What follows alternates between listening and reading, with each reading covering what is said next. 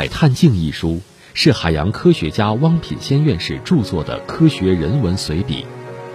长期担任国家海洋战略咨询工作与国际深海科研前沿的中科院院士汪品先教授，无疑是极有思想和胆略的科学大家。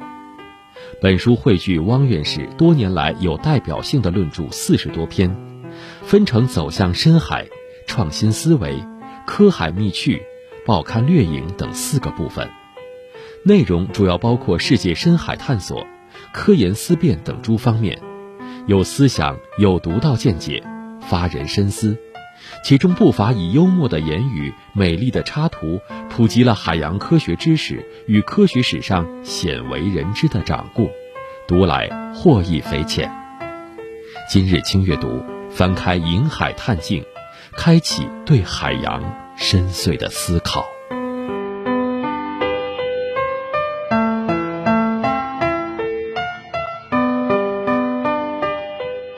以阅读的名义释放思想的力量，这里是南海经阅读，我是周薇。今天为大家介绍的这本书跟南海有紧密的关联，书的名字叫《瀛海探镜》，作者是汪品先。说到汪品先，我必须要请出一位嘉宾，一起来聊一聊汪老。那这位嘉宾也是我的同事，中方。周薇你好，听众朋友大家好，我是中方。嗯，中方是听见的主持人。嗯，那说到王品先跟中方有什么关联？我们得回顾一下，中方前段时间去上海出差，专访了汪老。没错，这个事情大概是发生在十月底二十几号的事情吧。然后第一开始联系到。汪老的就是负责，就是可能有一些事情的时候，他的秘书的吧，应该算是这样一个角色。然后我当时觉得挺兴奋的，我想哇，终于可以见到这位老先生了。然后要说到这位老先生，他有什么不一样呢？就是在去年的时候，可能大家很多人看过央视的一个节目叫做《面对面》，然后里边就专访了汪品先，是因为什么事情呢？就是在去年的时候，中国这个自主研发的。深海的载人的那个潜水器“深海勇士”下潜到海底，然后汪老就是坐着这个，然后到了海底，九天的时间下去了三次的时间。然后要说汪老他到底多大年纪呢？今年已经应该是八十三岁了，如果我没有记错的话。所以当上个月底有机会，真的是到他工作的地方——上海同济大学的海洋楼里边去采访到他，我当时觉得是。真的是觉得挺骄傲的一件事情。王品先老先生呢，很多朋友很陌生啊，因为他是一名科学家。现在大家都关注的是明星啊，大腕儿科学家，大家还是很少去关注到。所以呢，中方他们去采访汪品先呢，我就特别想把汪品先、汪老的一些事迹呢跟大家分享。首先说到的就是去年的这个事迹哈，这是二零一八年五月的事情，王品先。一位超过八十岁的老人登上了深海勇士号载人深潜器，九天的时间里，他三次下潜到南海海底一千两百多米，每次观察取样的时间超过八个小时。嗯，这位从年少公派留学莫斯科大学到艰苦条件下创办上海同济大学海洋地质系，再到南海深部计划，这位科学家与中国的海洋探索是紧紧的。联系到一起，所以呢，中方呢，我想我们今天呢就从这本书开始啊。那这本书呢，《银海探镜》，我就随手翻到了一百八十四页。啊，这段文字呢是汪老写的啊。他这样说：“他说，说到海派，有人想到的是周信芳的奇派京剧，有人想到的是任伯年的海上画派，也有人想到的是张爱玲的海派小说。但是，绝不会有人想到科学也会有海派，而且。”谈科学的时候提到海派，是因为科学属于创造性文化。我不知道中方你在见汪老的时候，你跟他有聊到过他这个观点吗？其实周薇说到这儿真的是有，嗯，然后我当时印象特别深，因为就像周围你提到的说，现在我们可能很多时候关注的是明星，但是很少去关注科学家。然后我在见到汪老师，我就跟他说：“我说汪老，您是我见过的。”采访的第一位真正意义上的科学家，因为汪老在九一年的时候就当选了中科院的院士嘛，然后我就说，那科学家到底是怎么样的一群人呢？他真的就有跟你刚才说到的他书里边这段话相应和的一个回答。他说，科学家其实跟艺术家很像，怎么讲呢？他说他们都是在创造东西，不是要去重复，都想要去做新的东西。但是不同的是，科学家不是在聚光灯下面的，他多少年可能都不为大家所知道。但是很多重要的科学家，他为大家所知道，然后所闻名的时候，已经是他的身后事了。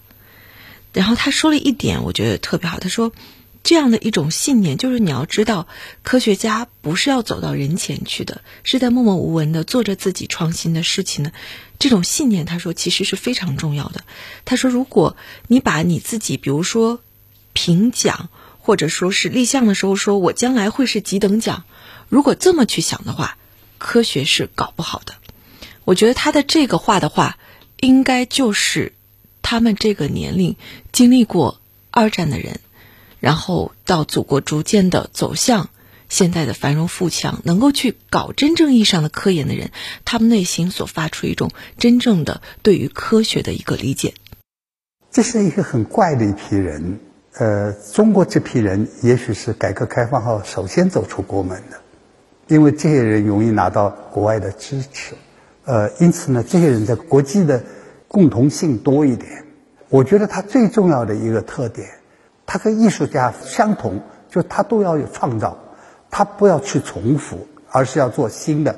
因此呢，创造性是他们的共性。但是一个最大的区别，科学家不是在聚光灯底下的，他多少年都不为人知。有很多重要的科学家都是死了以后才被人家承认的。我觉得我们如这种信念对我们非常重要。如果你把你自己的，所以我比如说是评奖啊什么，有有的立项的时候就说我这将来是几等奖，这种科学呢搞不好的。我是说，应该是把自己的评价放在身后。所以呢，我觉得科学家一般是不在聚光灯底下，他是不为人知的。当然了，他也可以在活的时候就冒出来得到什么什么奖，非常好。有很多不是这样的。那么，但是这个也是他自己的意愿。我并不是为了去换一个什么好处才。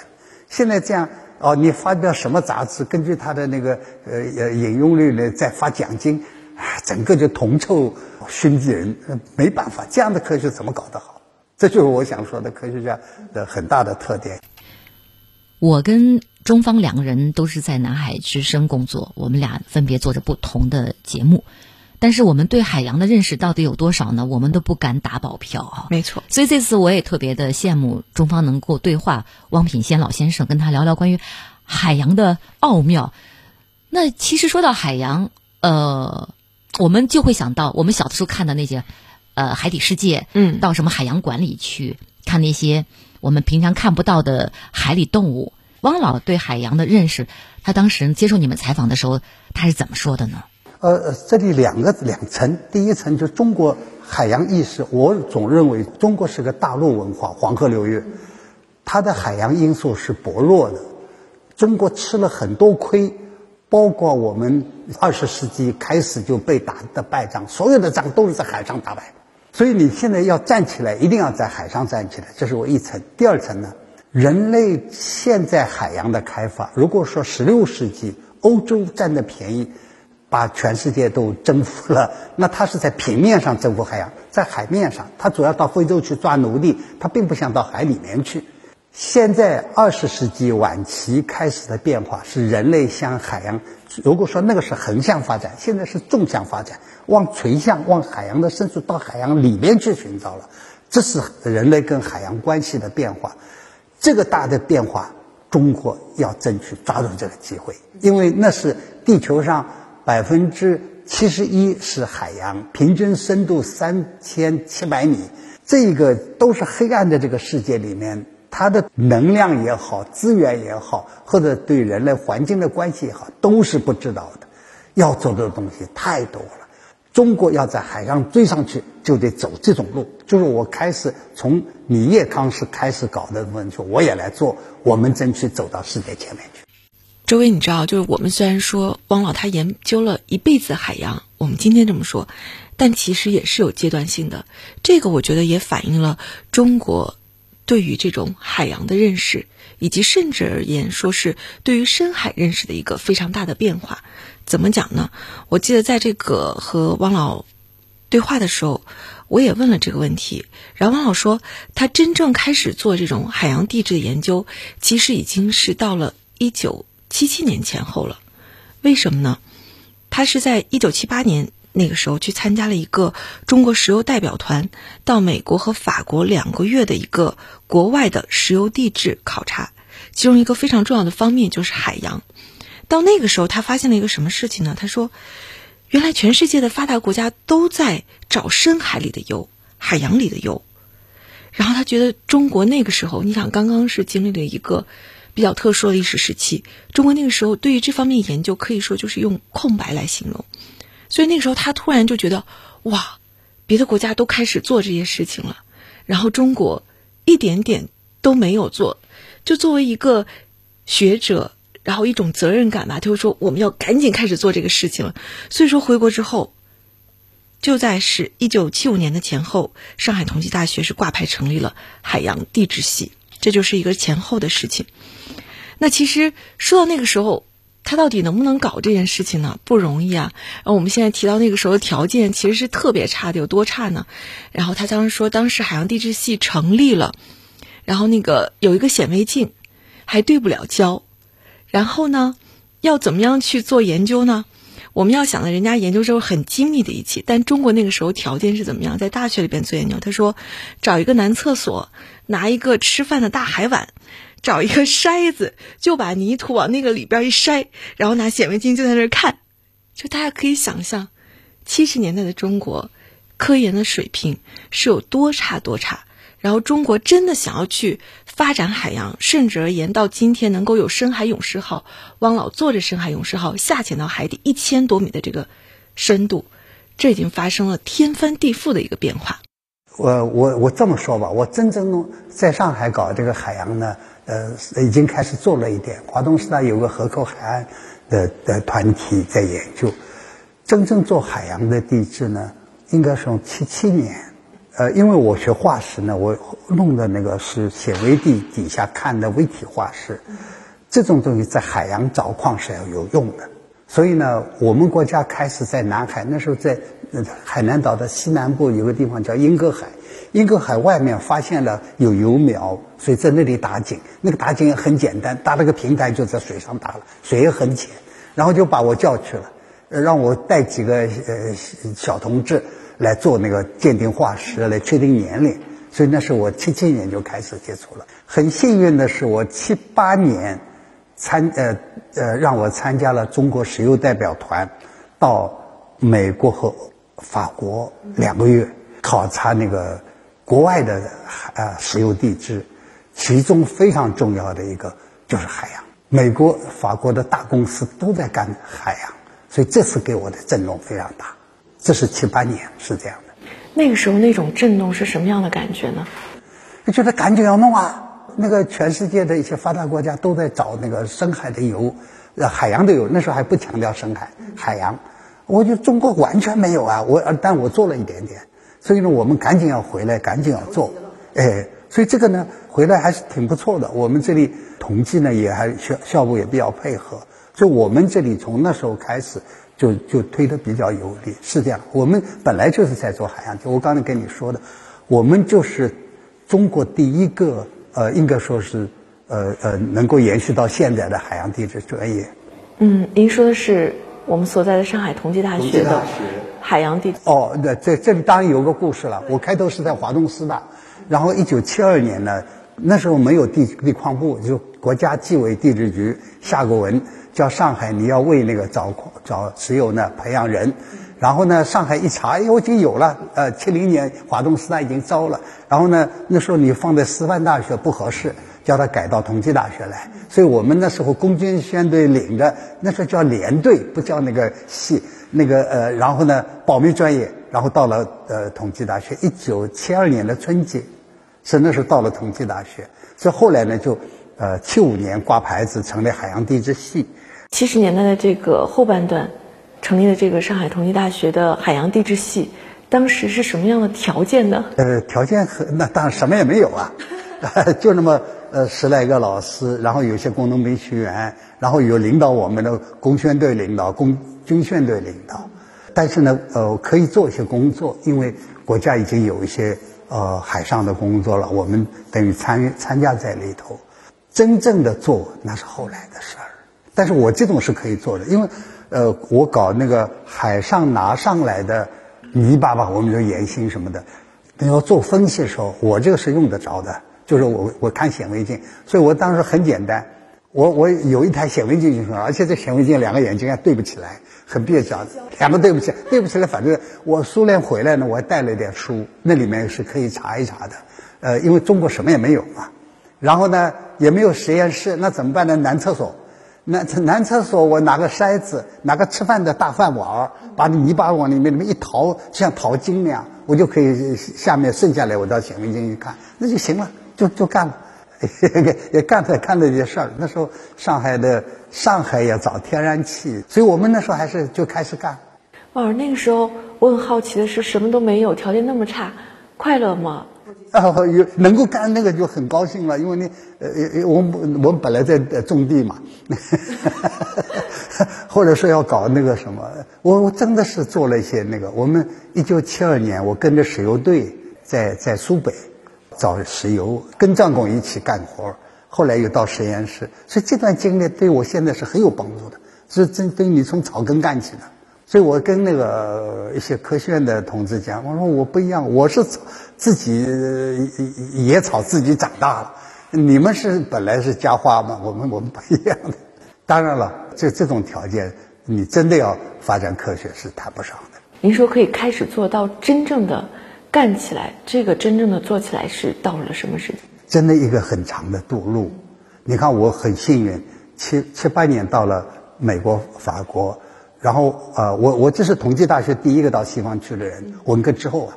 然后呢，八一八二我又拿到红包奖学金，在德国，德国在吉尔大学，它是德国的海洋的基地，所以那些人是搞搞，就是真的跟搞海洋的人在一起，我也出海，所以这是一个呃。一个给我打了一个很扎实的基础，所以我还是很感谢德国的那些那些。然后后来我们就通过合作一点点发展。我们同济大学的海洋地质在八五年拿到了中国第一个博士点，就是海洋地质的博士点，我们是第一个拿到的。我我那时候的副教授一家伙就拿变成博士生导师了，所以那时候很都很例外。怎么说呢？有自己有这个愿望，然后又碰上了一些机会吧，所以后来就呃玩起来了。我真正玩深海那是九十年代的事儿。九十年代，您那会儿得？九十年代我已经五十五十多岁嘛，呃五十多岁，五十多岁，我是八五年我们拿到博士点，然后九零年我选上院士，那个也是很很很激动啊。然后我就条件更好一点嘛。然后我就九九四年，我把德国船中德合作，德国船到南海来做第一个古海洋学的航次，就专门研究南海海底沉积物里面记录的季风演变的历史。那个航次很壮观，我我我完全没有做过，真的开眼界，就是人家做的海洋跟中国我们原来的完全两样的。所以到那个时候才知道该怎么去做。那个中国的落后是很严重的。因为原来完全封闭的，所以我们这个摊子应该说是靠着国际合作起家的。《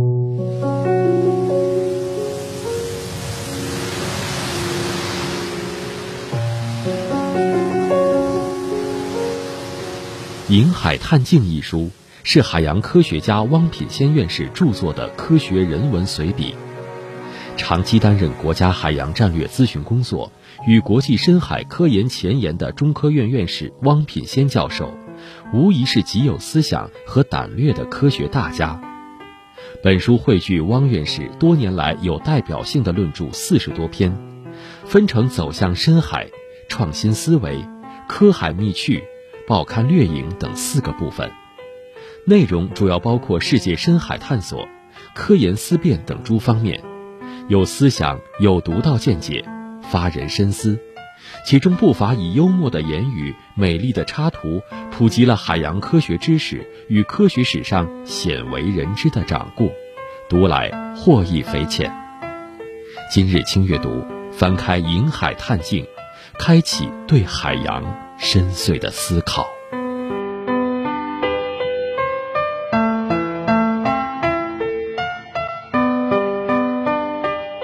这里是轻阅读，我是周薇。今天我的嘉宾是钟芳，呃，我们俩今天呢是这样的一种跟各位相处的方式。嗯，我手里拿着汪品先老人的《瀛海探镜》，然后呢，让中方回忆他专访汪老时候的一些特别有意思的小故事。嗯，现在呢，我再次翻开这本书第九十四页，那这一段呢，说到的是相隔十五年，两个航次起航背景有天壤之别。他说到了深海领域的探索，长期以来是发达国家的专利。大洋钻探呢，也素来是富国俱乐部。那么现在的情况有变化了，金砖四国已经有三个国家参与，其中中国比印度和巴西早参加了十多年。但是中国参加大洋钻探也是有了曲折的经历啊。嗯，包括他在这里面说到了有一个专业的名词啊，特别想让。中方来给我们解读解读，他说到的是一九九九年春天安排了南海的 ODP 幺八四航次，在科学家的提议设计和主持下，实现了中国海域首次的深海科学钻探。嗯，其实刚才周薇在读这一段的时候，我觉得可能很多听众就觉得，哇，这些东西好像太硬核了，都听不懂。但其实我在这个去采访之前，我也是一个这方面的小白。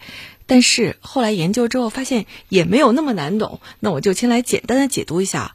首先说这个 ODP 是什么呢？其实就是一个大洋钻探计划的一个英文的简称，就叫 ODP。它呢其实是一个就是各个国家经济实力比较好的国家吧，大家合作起来，然后呢一起到大洋里边，然后去钻探。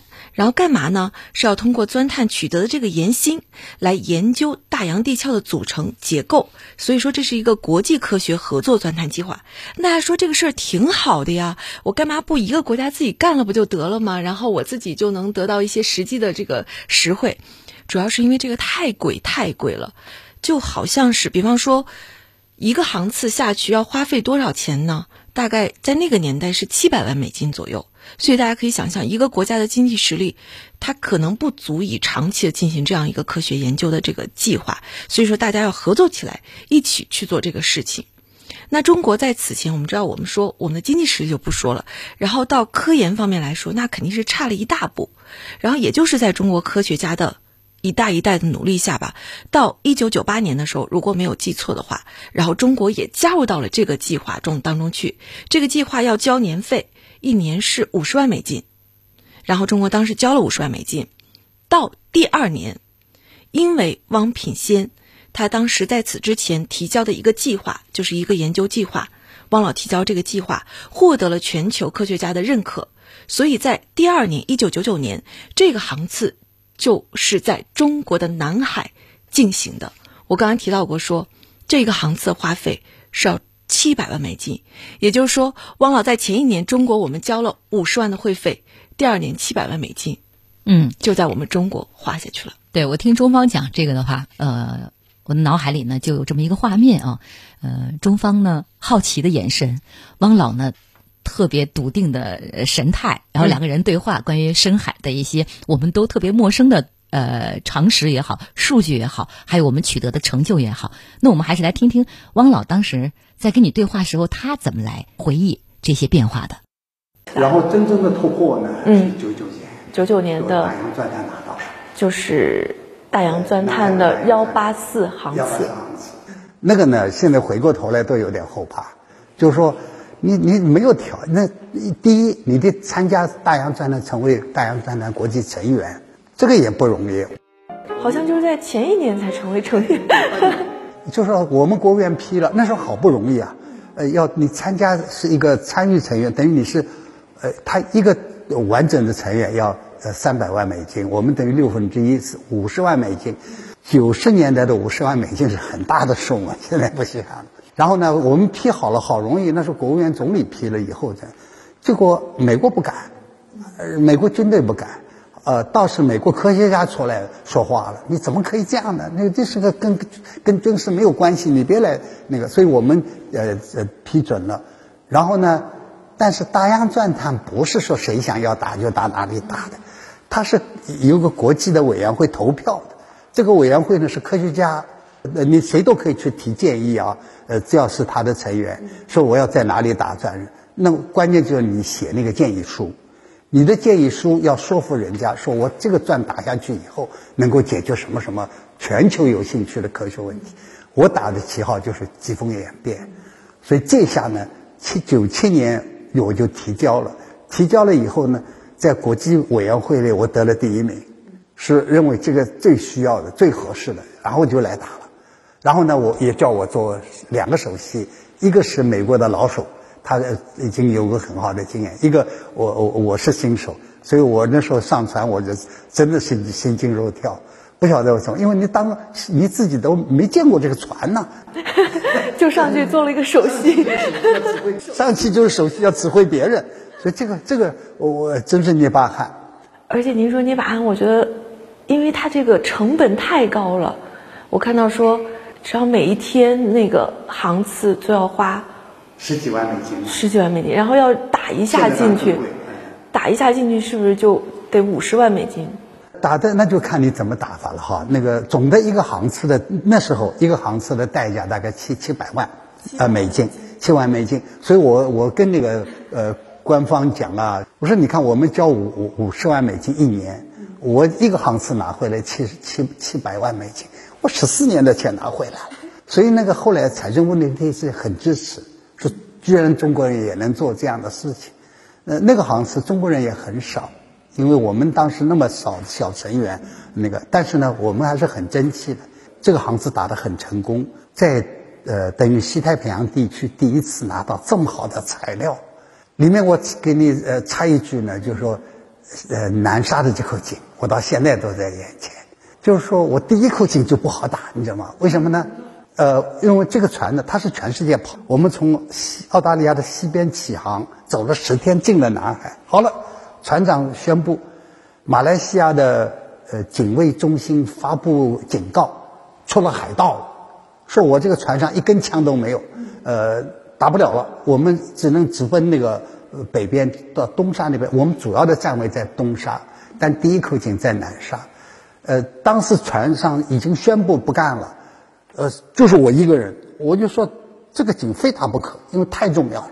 因为南边就一口井，到现在为止我们也就一口井。然后呢，船长说这个安全怎么办呢？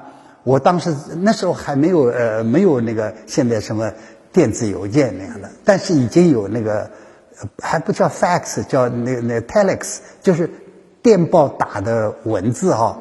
然后我就跟北京联系，呃非常好，呃当时科学院。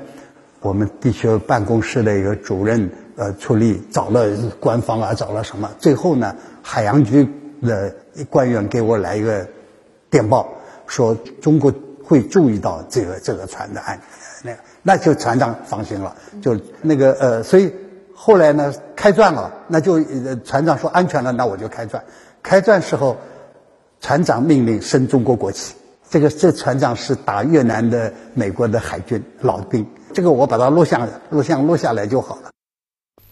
好，今天我们跟大家分享的是汪品先老先生的作品《银海探镜》。那这本书呢，还有一个构成，就是专门把一些报刊上对汪老的一些事迹，呃，做了一些摘选。其中呢，二百八十一页这段说的是钟情南海，在深海研究中，汪品先对南海情有独钟。法国的古海洋学家卡罗拉伊曾经描述，中国南海中可能会有地球上最迷人的地质记录。那么，在汪品先看来呀，要从根子上了解边缘海的资源和环境，最好是解剖一只麻雀。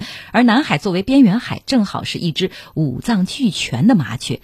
他进一步解释说，与大西洋相比，南海海域规模小、年龄小，便于掌握深部演变的全过程。那这些。在中方对话汪品先的时候，也都谈到了他为什么会对南海情有独钟。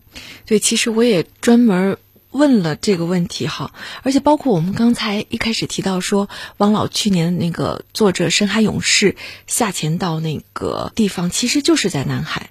包括中国之前的蛟龙号，他们都是选择了南海作为第一个科学航次，然后下潜下去的。我当时问这个问题的时候，我其实现在想起来，我觉得真的就是一种情感所在吧，就像是当年的那个幺八四航次一样的，也是。在南海，银海探镜二百四十八页，这个篇章叫老年。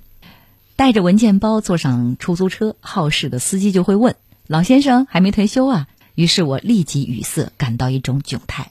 反正再问老人家多少岁呀，我绝对不会回答。其实老人忌讳讲年龄，我是从母亲那里懂得的。母亲从来不过生日，主要不是怕折寿，而是怕露穷。但是忌讳讲年龄，则是到了老年以后。相信这并非国粹，而是一种国际现象，很有意思哦。十年前回到莫斯科大学，到当年的俄文老师家里拜访，老太太兴高采烈地回顾四十多年前的往事，接着也抱怨随着岁月而来的疾病。但当我顺着他的话讲了一句俄国谚语“老年不是福分”的时候，老太太几乎要跟我翻脸。恭维老年人的诀窍，恰恰是要避老就轻。七十多万，你偏谁？哪像啊？顶多六十啊，那就对了。我觉得汪老这段文字也是表现了他生活中可能会有风趣的一面。对，嗯，就像我那天真正看到汪老，然后我就会觉得，哇哦，我好喜欢他，真的好喜欢。他很清瘦，然后呢？不像八十多岁的老人，你知道，人老了之后就像一个老小孩一样的，然后他走路是那种，呃，快快的，然后步子又碎碎的那种感觉，然后戴个眼镜儿，然后你就觉得好可爱。然后录制前的时候，就有一些啊，我说要准备啊什么什么的，然后他就是 特别风趣幽默的跟我开玩笑，然后我就觉得 真不敢相信我在跟一个八十多岁的老人，然后谈事情。其实说到年老。对于汪老来说，我觉得他对这一点应该感受，或者是对于那一代人来说，他们的感受是特别深的。你看他的精神状态非常好，非常好，就是一点都不像这么高龄的人。嗯嗯，因为我觉得是因为他一直都在做事情，包括时至今日，每天早上他都是八点半就会来到办公室，然后中午的时候在食堂吃个饭，没有午休，然后又一直回到办公室里边去工作，一直干到晚上的十点半。以前这个时间可能甚至是更晚，后来是因为老伴儿在身边，而且王老应该是前几年查出来有前列腺癌，所以老伴儿说你不能再干得太晚了，规定他晚上十点半回家，这才十点半回家。哎，王老的老伴儿也是科学家吗？没错，他的老伴儿，哎呀，说起来挺有意思啊，两个人是属于那种。校园恋人，他们两个人当年都在莫斯科大学留学，然后也就在那个时候，然后变成了恋人，然后最终结为伉俪。可能说起来有一点点故事，是两个人因为他们的单位，汪老在上海同济大学嘛，上海，然后他的爱人孙湘君，他应该是在北京工作，所以两个人其实长期是分居在两地的。我还看到一篇文章特别有意思，说有的人就说。呃，你想想办法吧，王敏贤。然后那个，把自己调到北京去不就得了吗？两个人就不用分居两地了。然后有的人就给他出主意说，那个，你那个在床上躺一段时间，说自己生病了，然后或者是怎么样，反正是一些歪招吧。但是以汪老这种耿直的性格，他都不答应。所以两个人真的是两地分居了三十年，而且还有两个孩子，孩子都是妈妈一个人带大的，这样子。嗯，其实，在那天采访的最后，我问了一个自己特别想问的问题，我想知道一个八十多岁的老人，他会对年轻人说些什么，是什么样的人生经验？其实对每一个老人，我都特别好奇，尤其是对于这样一个有这么多人生体验的老人。然后当时我就问了汪老这个问题，我特别想把他当时的回答跟大家说。就他说，假如我还能年轻，甚至我还能重新过一辈子的话，我一定会比现在更加从小就会抓紧时间，而且重要的是，永远不要被眼前的东西所迷茫。我觉得这一点可能，嗯，很多人心里边，我觉得会有启示的。然后他还说了一点，我说他说他的表哥当年说很遗憾没有生在美，其实我能够理解他那句话，因为他表哥是上海交大毕业的，因为当年如果他是做科研方面的话，其实在中国肯定条件是不够好的，他可能觉得在那儿可以获得更好的科研条件，这个都可以理解。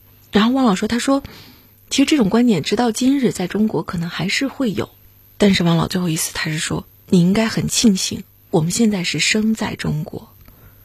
我觉得真的是这样子，就是对于汪老这样一个老人来说，跟我说，他说，该我上场的时候我没上场，我们没有条件上场，我们也想上场，该我退休了，六十岁了，国家的条件变好了，我该退下去了，但是我还得重新上舞台，然后去做我想要去做的事情，就像他去做深海勇士下潜一样，八十多岁了，他可以不下去，但是他说我要下去。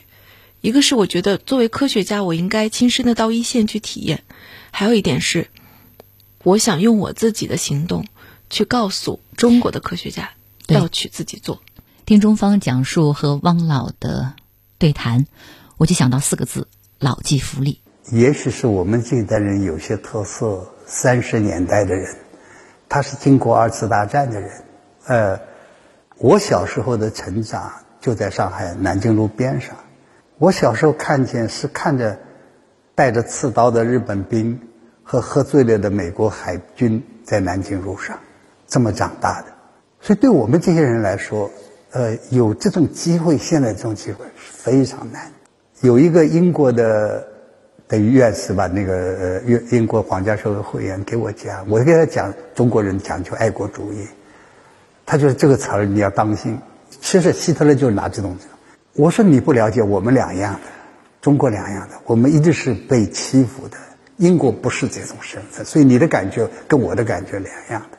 我是觉得，就说解放那年我初二，完了就是抗美援朝运动，一些同学上战场就参军去了，我们在学习。那是说你的学习跟上战场是一样的，他在前线，你在后方，我们就是这么长的。我刚才跟你讲的，我后来去学念书。我说连袜子都是公家发的，我从来觉得就是说，没有多少小算盘，我能给国家做些什么？所以活到现在，我觉得太难得了。我现在从前想做的，现在都可以做了。所以呢，我我是错位了。我说我想上台演的时候，没有这个舞台。现在我该谢幕了，说对不起，你还得上来。所以我非常珍惜这个机会，因为我在国际上呃顺便讲这个。我总觉得黄种人我老得慢，跟我同年的一些西方的一些白种的一些大科学家，他们已经不出来了，我还厚着这个脸皮到处跑，所以我现在不太愿意出国。那个在国内不要紧，呃，我而且我也担心人家觉得怎么了，中国没人了，还是把把你老头出来卖。但是我可以做很多事情，我是排好表的。如果我在八十五岁以前我做哪些，后面如果我还活着，我要做哪些？如果还能活下去，那我还想做哪些？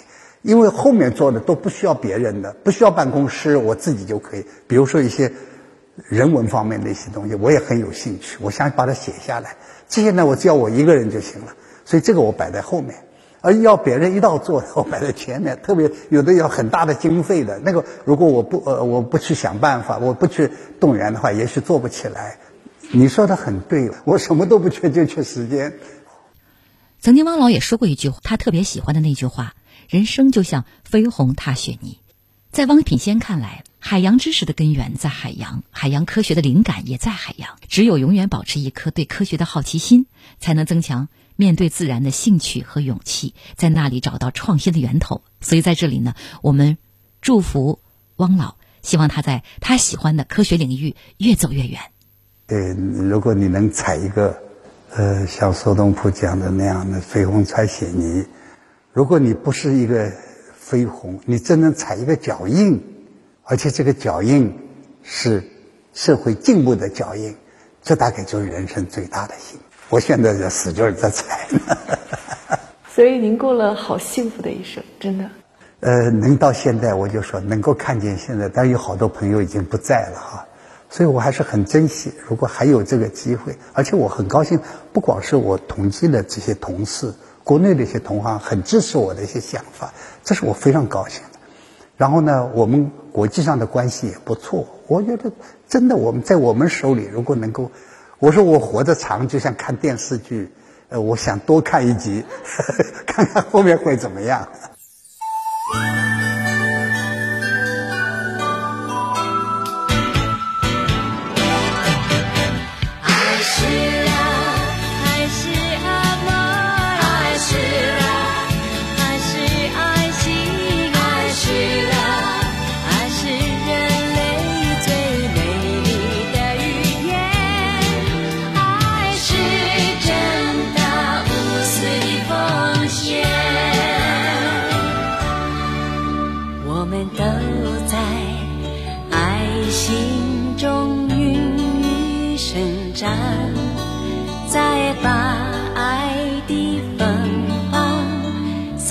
我大我四方。